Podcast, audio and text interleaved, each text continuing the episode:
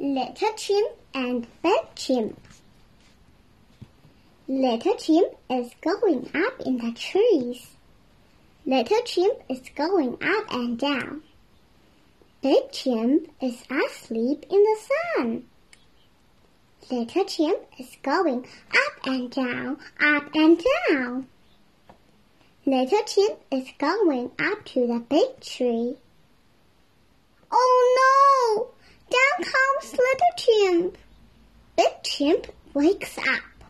Big Chimp is looking for Little Chimp. Little Chimp is up in the big tree.